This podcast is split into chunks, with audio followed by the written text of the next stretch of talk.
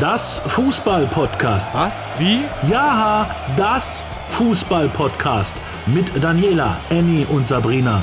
Drei starke Frauen reden über Fußball von Champions League bis dritte Liga. Das Fußball-Podcast Folge 48 ist es wieder Donnerstag und wir sprechen wieder über Fußball. Zunächst hallo an Annie, hallo an Sabrina. Hallo ihr Lieben, ich grüße euch aus Berlin. Wo geht jetzt, äh, Sabrina, wo steckst du? Ich stecke gerade im äh, Funkhaus des Mitteldeutschen Rundfunks in Leipzig. Und du hast uns warten lassen, aber aus Ja. gutem Grund, denn Ja. du hast gerade das erste Interview mit dem äh, neuen Dynamo-Trainer, Achtung, mal gucken, ob ich es richtig ausspreche, Guerino Capretti geführt, richtig? Das hast du sehr gut gemacht. Ich glaube, Ja. er wäre sehr froh, dass wir es jetzt richtig aussprechen und ihn nicht Guerino nennen, denn er hat mich nochmal aufgeklärt, dass es Guerino heißt und Capretti ist ja klar.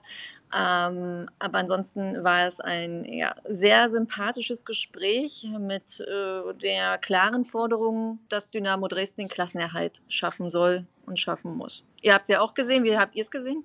Ähm, ich, war, ich war so ein bisschen ähm, angetan, so ein bisschen angefasst, äh, wie, wie er sich so drauf versteift hat, dass er unbedingt, unbedingt auch das nächste Spiel, er muss es gewinnen und er muss diesen Klassenerhalt. Und dann fragst du ihn, ja und wie? Und er, ja, weil wir das wollen. So, weißt du, das war irgendwie so eine, so eine sehr herzige, naive Antwort, die man von so einem gut aussehenden, erfahrenen Mann gar nicht äh, jetzt erwartet hätte. Weil wir es wollen. Ja, vor allen Dingen, weil ähm, das nächste Spiel ist halt gegen Nürnberg und da habe ich ja erzählt, dass Robert Klaus ähm, das System umgespielt, umgestellt hat, jetzt mit einer Doppelsechs spielt, äh, was die Abwehr halt noch stabiler macht. Sie haben in den letzten vier Spielen nur ein Gegentor gefangen und da kann man halt schon mal die Frage stellen, wenn man als Dynamo Dresden unter Capretti bisher nur zweimal aus dem ruhenden Ball herausgetroffen hat, wie er es denn jetzt schaffen möchte, dieses Abwehrbollwerk zu überwinden. Ich habe gelernt aus seiner Antwort, er weiß es halt auch bloß nicht, aber die Chancen, die sie nicht haben, werden sie nutzen. Also ich habe ihn als sehr sympathisch empfunden tatsächlich, aber es war halt auch sehr viel heiße Luft einfach, was er da gesagt hat. Ich habe mir so drei Sachen aufgeschrieben. Das war, wir nähern uns dem idealen Spiel an. Ich glaube fest daran, dass wir Dinge beeinflussen können und ich rechne noch nicht. Und besonders enttäuscht war ich, dass er deine Frage zum letzten Spieltag eigentlich ignoriert hat. Zum Ja, Showdown zum am letzten Showdown. Spieltag. Hat er einfach ignoriert. Er wird, doch gar nicht, er wird doch gar nicht die Bedeutung dieses Spiels wissen wahrscheinlich. Aber kann man ihm auch nicht Vielleicht- übernehmen, oder? Vielleicht war er ja auch einfach nur aufgeregt, weil er mit Sabrina sprechen durfte. Ähm, genau, die Rollen waren nämlich eigentlich anders verteilt. Also er freute sich auf das ex erste Exklusivinterview mit mir. So sieht es nämlich aus. Aber Annie hat es schon angedeutet, er hat jetzt noch nicht so richtig gesagt, wie er jetzt diese ähm, Umstellung bei Nürnberg quasi überwinden will, oder? Das habe ich nicht rausgehört. Nee, also er hat gesagt, äh, dass sie ja im Training durchaus Lösungen gefunden haben, wie sie in die Räume kommen. Aber gut, dass er jetzt nicht sagt, wie er in diese Räume speziell kommen möchte, ist ja auch klar, weil das guckt sich sonst Robert Klaus an und denkt sich so, Was ist das für eine geile Oh, Moderatorin? gut. Da müssen wir was tun. Ja, ich glaube, ich glaube, ich glaube, wir werden wirklich einen Showdown am letzten Spieltag haben. Aber dieses Thema hatten wir ja schon. Schade, dass er sich da, wie gesagt, so rausgezogen hat. äh, wollen wir von einem Trainer zum nächsten Trainer kommen? Ähm, zuerst frage ich euch, wie habt ihr den vergangenen Sonntagabend gegen halb neun so verbracht? Gab es da irgendwas in eurer Welt? Ist da irgendwas passiert? Also wir hingen alle am Handy und ähm, da ich äh, von Funkloch zu Funkloch mich mit der Deutschen Bahn bearbeitet, äh, gearbeitet habe, habt ihr ja meine Frage gelesen bei uns in unserem kleinen äh, Chat. Ist er schon gefeuert? Ist er schon? Wer kommt? Was ist los? Wer macht was? Ähm, und dann ist es halt passiert am Sonntagabend dann. Wir sprechen Das natürlich darüber- Unaussprechliche. Ja, das Unterschied, der, dessen Name man nicht nennen darf. ähm, Felix Magath ist neuer Trainer von Hertha BSC und das hat mich, muss ich ehrlicherweise sagen, gefühlt vom Stuhl gehauen. Sabrina, wie war es bei dir? Wie hast du diese, diese Meldung wahrgenommen? ich dachte so, hä, wo kommt er jetzt her? Wirklich? Und hä, hat er uns eigentlich alle verarschen? Und wollen sie wirklich absteigen? Weil, also, wir haben ja jetzt ge- gerade auch eben einen modernen Trainer gesehen, Guerino Capretti. Ich zähle ihm dazu. Er gilt ja auch als großes Talent. Das hat man ja schon alles ähm, besprochen. Christian Tietz wäre auch so ein moderner Trainer. Ähm, Alexander Schmidt ist ein mo- moderner Trainer. Julian Nagelsmann, wir können jetzt viele aufzählen. Aber Felix Magath ist ja wohl einer der ganz alten Schule. Aber vielleicht ist es genau das, was diese verwöhnten Bubis von Hertha BSC jetzt wirklich brauchen. Die verängstigten Bubis. So richtig verwöhnt sind sie ja nun dann doch nicht. Dafür sorgen schon die Fans. Ähm, ich habe mich mal so an eines äh, unserer Gespräche erinnert, das war kurz bevor Korkut kam, als es so schon so ein bisschen kriselte mit Paul Dardai und so weiter. Ne? Und da habe ich noch gesagt, ich erinnere es, als wäre es gestern gewesen, da muss einfach so ein richtiger, fieser, alter Sack hin, der die mal so richtig bösartig rannimmt. Ich gebe zu, ich habe nicht an Felix Magath gedacht, den hatte ich seit von den zehn Jahren, die er hier nicht aufgetaucht war, sechs nicht mehr auf dem Schirm oder acht. Ähm, aber im Grunde genommen geht das schon in eine gute Richtung. Aber wieso der? Wieso? Wieso ein Rentner, der seit zehn Jahren nicht mehr in der Bundesliga irgendwas gemacht hat?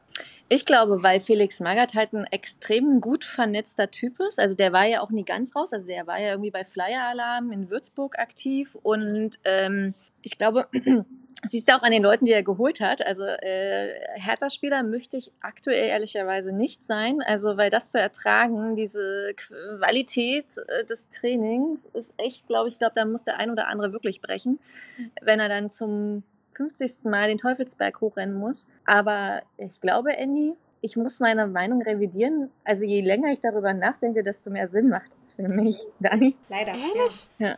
Ah, Ich, ich weiß nicht. Also im ersten Moment war ich ein bisschen, ein bisschen schockiert, weil ich ihn als Trainer tatsächlich nicht mehr auf dem Schirm hatte und ich auch nicht weiß, wie Freddy Bobic da drauf gekommen ist. Also ob er, da, ob er wirklich den schon länger im Kopf hatte und vielleicht schon mal Kontakt aufgenommen hat oder ob es einfach so ein durch seine Kontakte scrollen war. Keine Ahnung.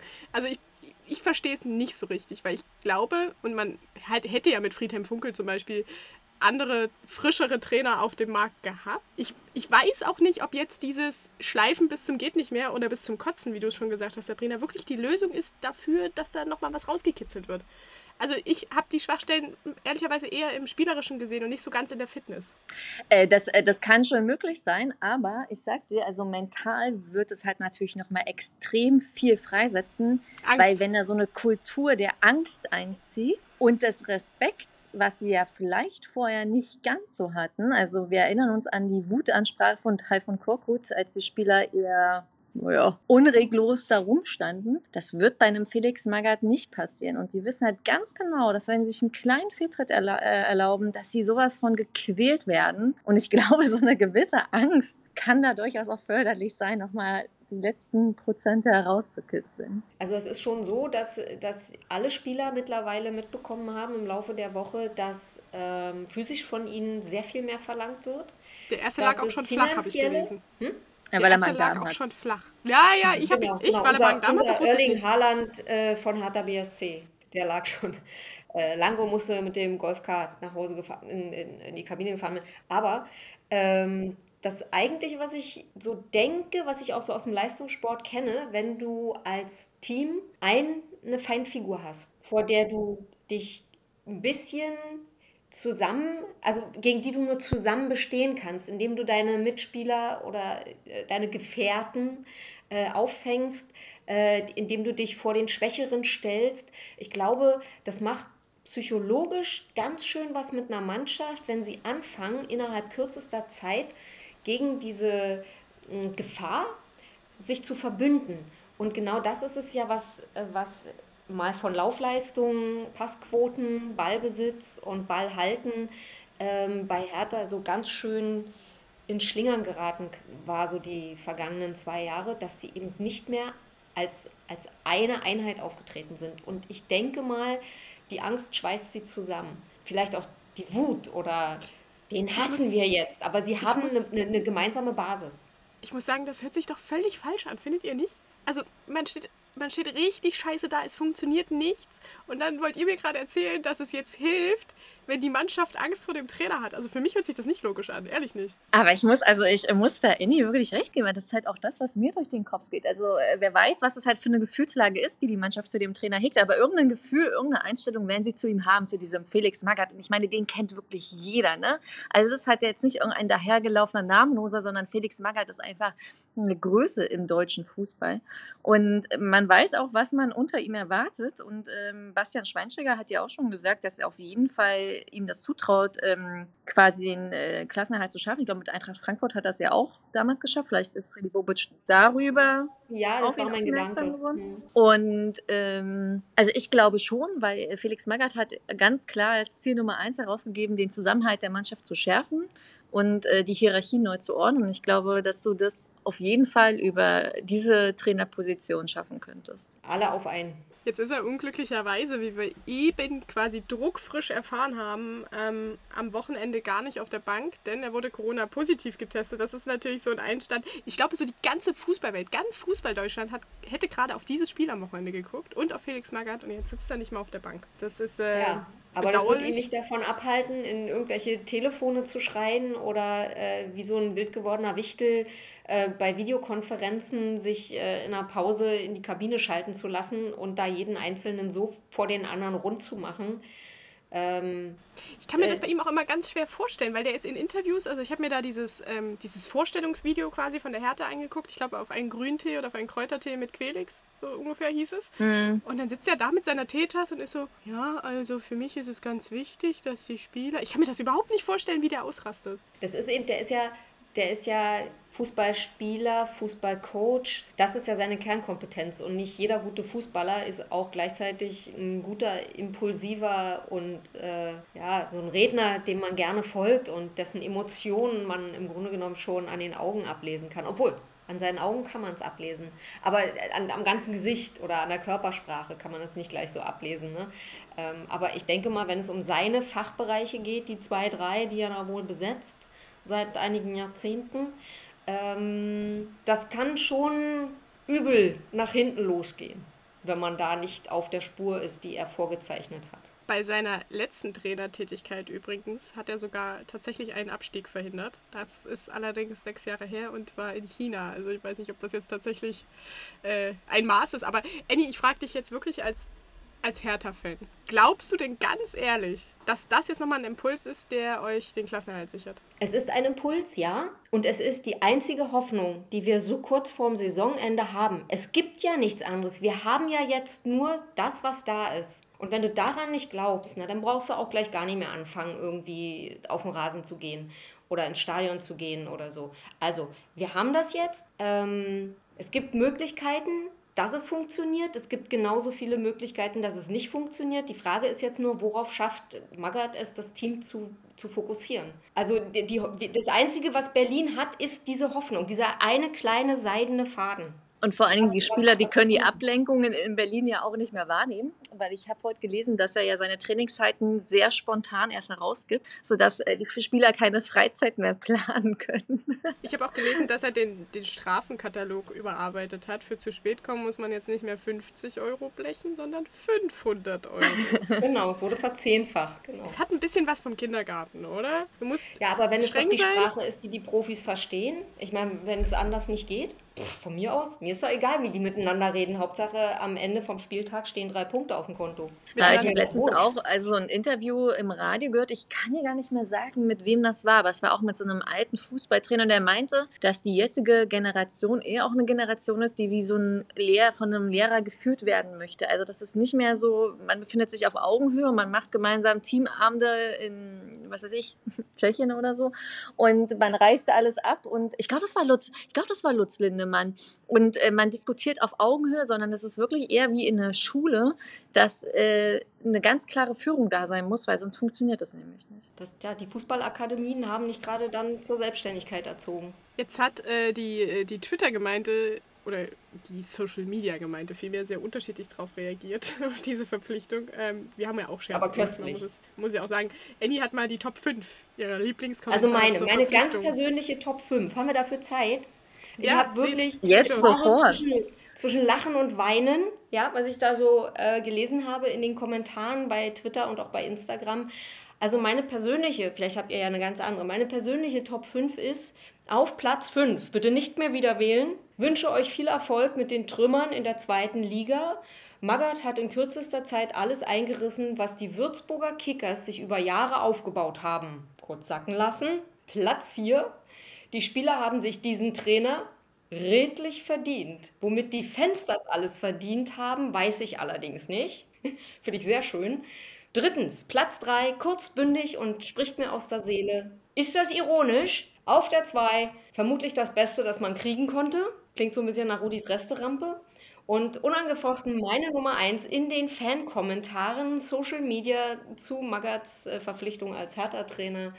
Die Langeweile an der Spitze der Liga wird auf jeden Fall mehr als ausgeglichen durch den großen Unterhaltungswert der Hertha. Was der Verein da seit Wochen aufstolpert, ist wirklich Entertainment auf allerhöchstem Niveau. Besser kann man es nicht sagen. Das ist mein Platz 1. Vielen Dank. Das ist kein äh, Big City Club, das ist ein Big Comedy Club.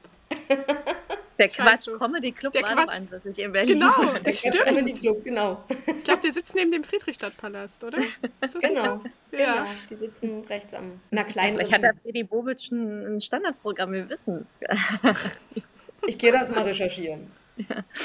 So, Also es ist äh, schon. Naja, wir werden sehen. jetzt ist es halt, ich finde es wirklich schade, dass er am Wochenende nicht auf der Bank sitzt gegen Hoffenheim. Ähm, schauen wir mal, ob da was drin ist. Annie, möchtest du eine Tendenz abgeben? Ob eine Woche Training mit Quelix schon was gebracht hat? Also es gibt, es gibt einfach nur zwei Möglichkeiten. Entweder Gewinnen oder verlieren? so, entweder Angst, die lähmt, oder Angst, die beflügelt. Zwei Sachen. Aber du möchtest noch keine Tendenz äußern. was Ich kann es nicht, weil ich ich, ich sag sowas nur, wenn ich, also ich tippe ja eher auf Angst, die lähmt. Ähm, aber ich kommt, auch- ich würde gern die Aufstellung mal sehen, die er sich da so zusammenklabüstert hat, wer denn spielen darf und so. Ich freue mich schon auf unsere Konversation im Chat. Ähm, kommen wir zu dem anderen äh, prägnanten Thema dieser Wirbelwoche. Ähm, es geht um Robert Lewandowski, der, ja, wieso sorgt er eigentlich für Wirbel? Also er selbst wenig. Er hat sich zwar irgendwie kurz was am Knie getan und hat einen Tag im Training gefehlt oder ein, eine Einheit im Training gefehlt. Das war schon so, hm. Aber ich glaube, das, was für Wirbel sorgt, ist ja sein Vertrag, der 2023 ausläuft und der bis jetzt nicht verlängert ist. Stimmt, Sabrina? Der ist bis jetzt nicht verlängert und der Poker, der geht halt natürlich jetzt erst richtig los, weil da ploppt natürlich auch immer wieder der Name Haaland auf. Und Oliver Kahn will den jetzt eigentlich schon verlängern. Herbert Heiner, der Präsident, sagt, oh nee, komm, lass uns noch warten. Also da gibt es auch Uneinigkeit offensichtlich bei den Bossen. Und äh, Lothar Matthäus hat sich da ja auch noch eingeklinkt und meint, es ist irgendwie respektlos, bla bla bla bla, dass man mit Lewandowski noch nicht gesprochen hätte und so. Und die Frage ist natürlich, ähm, will man ihn halten? Ähm, oder verkauft man ihn nochmal und verdient nochmal 50 Millionen Euro und holt sich dafür jetzt jemand, der vielleicht ein, zwei Jahre jünger ist und äh, vielleicht mit denen du dann auch nochmal wirklich die nächsten zehn Jahre dann wirklich wieder planen kannst, weil Lewandowski kam ja 2014 vom BVB. Oder vertraust du halt auf diese ewige Tormaschine, der immer irgendwie wie so ein Cyborg irgendwie einen Tor nach dem anderen abruft und offensichtlich sich durch nichts zurückwerfen lässt. Also er hat ja ungefähr so viele Aus oder sogar weniger Ausfälle, äh, seit er bei den Bayern spielt, als Haaland, ähm, seit er beim BVB ist. Und das ist halt auch schon so eine Hausnummer, die ja zeigt, dass Lewandowskis Körper eigentlich imstande ist äh, zu zeigen. Und gibt es wahrscheinlich auch nicht so viele, die da so verlässlich und so unanfällig spielen auf diesem Niveau. Was mich ehrlicherweise so ein bisschen verwundert, ist wirklich Herbert Heiner, der sagt, na, wir warten mal noch. Worauf will er denn warten? Also günstiger würde er ja nicht. Na, Herbert Heiner kann ja nur darauf warten, dass sie dann doch 300 Millionen Euro klar machen für, für den Erling. Ich, äh, ich weiß nicht. Also ich finde es ganz komisch, weil die Bayern ja immer wieder sagen, ähm, sie wollen verlängern. Also das kommunizieren sie ja ganz offen. Unternehmen aber offenbar nichts. Und ähm, Lewandowski sei ja so ein großer und fester Bestandteil der Mannschaft. Und rein zahlentechnisch ist er das ja auch. Er hat jetzt gegen Hoffenheim sein 43. Tor wettbewerbsübergreifend geschossen ähm, und ist damit aus der beste Scorer aus allen 15 Top-Ligen, die es gibt. Ähm, also auch so ein bisschen die Lebensversicherung. Ich verstehe ehrlicherweise nicht, warum niemand was unternimmt. Und ich glaube, ich weiß nicht, ob es wirklich ist, weil man auf jemand anderen wartet. Und wenn man auf jemanden anderen wartet, ob es dann wirklich Haaland ist. Du weißt ja auch nicht, also nee, es könnte auch hier dieser junge Stürmer, mir fällt gerade sein Name nicht ein, aus Salzburg sein. Das kann aber natürlich auch sein, dass Lewandowski ähm, durchaus sagt, äh, pass auf, ich möchte jetzt nochmal die letzten ein, zwei, drei Jahre meines Fußballlebens äh, einen richtig geilen Move machen und irgendwo anders hingehen. Und ähm, oder ihr zahlt mir Summe X, dann bleibe ich hier. Das ist Aber dann müsst ihr auch den Vertrag Aspekt. auf die nächsten vier Jahre setzen oder so. Das ist ein interessanter Aspekt, denn in all diesem Wirbel, den wir diese Woche um Lewandowski haben, kam nichts von ihm. Also kein, keine, keine Stimme zu ihm, was er denn eigentlich will, oder? Nee, Der wird sich hüten. Nur, dass er über- wird sich hüten, vor dem Saisonende auch nur einen Pieps zu machen. Um möglicherweise äh, sich eine, eine sichere Bank irgendwie selbst zu schreddern, weil der macht erst den Mund auf, wenn Plan B im Grunde genommen schon in Säcken und Tüten ist. Der ist einfach nicht nur ein guter Sportler, sondern der ist, glaube ich, auch relativ clever für einen Fußballer. Als Plan B war ja PSG im Gespräch. Die haben sich jetzt ja aber selber ins Ausgeschossen durch ihr Champions League Versagen. Äh, gegen Real Madrid. Vielleicht hat ihn das auch nochmal zum Nachdenken wirklich gebracht und er sagt so, nee, also PSG will er jetzt sich natürlich nicht antun, weil er unattraktiv und kann er nichts holen. Äh, vielleicht muss er wirklich nochmal seinen Plan B neu definieren, wenn PSG seine erste Wahl neben den Bayern gewesen wäre. Und was mit ähm, Man City und Tuchel? Na, City holt ja den anderen Vogel aus der Bundesliga. Ja, aber, aber naja, können die immer nur einen aus der Bundesliga haben? Nee. Eine Doppelspitze mit Haaland und Lewandowski wäre natürlich sehr. Kannst du dich wahrscheinlich auch begraben gehen als Verein, wirklich. Also wenn du dagegen spielen musst. Oh Gott, oh Gott. Aber spannend finde ich, ähm, Lewandowski ist vielleicht das prominenteste Beispiel, ähm, aber es gibt ja noch mehr im Bayern-Kader, deren Vertrag 2023 endet, nämlich neun Spieler und darunter auch so große Namen wie Manuel Neuer, Thomas Müller und Serge Gnabry. Die alle sind medial jetzt nicht, nicht so, es ist noch nicht so thematisch. Es war jetzt nur bei Lever. Ja. Aber so Manuel Neuer zu halten wäre ja vielleicht auch nicht ganz schlecht. Hast ja, hast ja gesehen in den Spielen, wo er nicht gespielt hat. Also Bayern München ohne Manuel Neuer ist auch nur sowas wie Bielefeld. Das, das ist ein guter Spruch, den muss ich mir auf jeden Fall, den muss ich auf jeden Fall für unsere Zitate notieren. So, und damit sind wir eigentlich schon so fast am Ende. Habt ihr noch ein Thema für unsere heutige Folge? Das mit den Zahlen war jetzt für mich so ein bisschen, ähm, weil wir vorhin ja auch äh, über Dynamo Dresden und Chancen und Klassenerhalt und Erzgebirge Aue haben wir nicht einmal genannt und so weiter. Ähm, ich schweige es ich einfach weiß, tot, das ist meine neue Taktik. wir, wir, ignorieren das einfach. Wir ignorieren es einfach. Nein, ähm, das, für mich ist das immer so ein, so ein na, so ein Stich ins Fußballromantikerinnenherz, wenn ich dann lese, wie die Vereine, die ja auf der einen Seite sich mit allem, was sie haben oder gerne hätten, gegen den Klassenverlust äh, äh, sträuben, dass sie versuchen, irgendwie ihre Klasse zu halten und dann aber auf der anderen Seite ähm, schon von den Bossen präsentiert bekommen, was es alles kostet, wenn sie Klasse halten und wenn sie absteigen. Also das im Grunde genommen, klar muss es geschäftlich vorbereitet werden und so weiter, aber ähm, es tat mir schon ein bisschen weh, dass Erzgebirge Aue da jetzt... Ähm, jetzt schon Zahlen veröffentlicht hat, äh, wie sich das so denken, ähm, wie es dann in der dritten Liga mit den Finanzen aussieht und so weiter. Äh, mit 11 Millionen circa äh, und der Gesamtetat für die zweite Bundesliga wären dann 18,5 Millionen Euro. Aber ich meine, es jetzt, klingt jetzt nicht besonders motivierend für mich, als wenn ich Spieler wäre und dann schon höre, okay, egal was ich jetzt mache, die planen sowieso für die dritte Liga. Ich finde es ehrlicherweise realistisch. Ich finde es ich sogar gut, weil also auch wenn man im Erzgebirge gerade wieder träumt, man muss es ja so sagen, ähm, ich, ich finde es realistisch und ich finde es gut, dass man so früh die Sache angeht. Und ich wünsche mir auch, dass man hinter den Kulissen das angeht und vielleicht schon guckt, ob man den einen oder anderen Spieler holen oder äh, verleihen oder abgeben kann, damit es am Ende funktioniert und du eine starke Mannschaft für die dritte Liga hast. Wie siehst du das, Sabrina? Also ich muss äh, auch sagen, dass ich wie Annie über die Zahlen gestolpert bin, vor allem, weil ich in der Recherche, Recherche zur SG Dynamo Dresden äh, eben keine Zahlen gefunden habe. Und ich mir dachte so, ja klar, irgendwann sagt man halt so, was der Gesamtetat ist, aber muss ich das so offensiv verkaufen? Vor allen Dingen, weil er ja nicht bombastisch ist. Also er ist ja für beide Ligen jetzt nicht mega. Ja, aber das ist einfach so diese, wo, wo ist denn da die Motivation, wenn die schon rechnen, wie es in der dritten Liga ist und die Zahlen raushauen, äh, wo ist denn da für die Spieler die Motivation, sich nochmal den Arsch bis zur Halskrause aufzureißen, äh, um vielleicht doch das Ding noch irgendwie über die Ziellinie zu retten? Ähm, das ist so, finde ich jetzt nicht besonders clever. Aber ich glaube, Aue hat das tatsächlich schon immer gemacht. Also wenn ich jetzt so zurückdenke, haben die immer, ich glaube, mit der Bekanntgabe der Lizenzeinreichungen auch den Etat bekannt gegeben. Vielleicht ist es auch eine Marketingstrategie, um äh, zu zeigen, wie arm man eigentlich im Erzgebirge ist.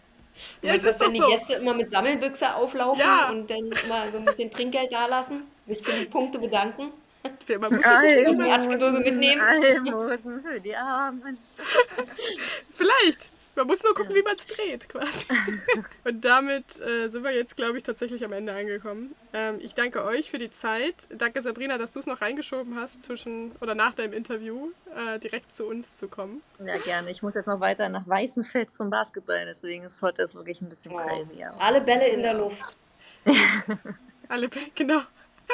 Dann vielen Dank an euch und vielen Dank an euch da draußen fürs Zuhören. Wir hören uns nächste Woche wieder bei dann Folge 49. Wünschen euch eine spannendes, ein spannendes Fußballwochenende und bis dann. Ciao, ciao. Das Fußball-Podcast. Na, jetzt verstanden. Daniela, Annie, Sabrina. Die coolsten Frauen im europäischen Fußball. Eine neue Folge immer donnerstags. Folgt uns bei Instagram. Das Fußball-Podcast.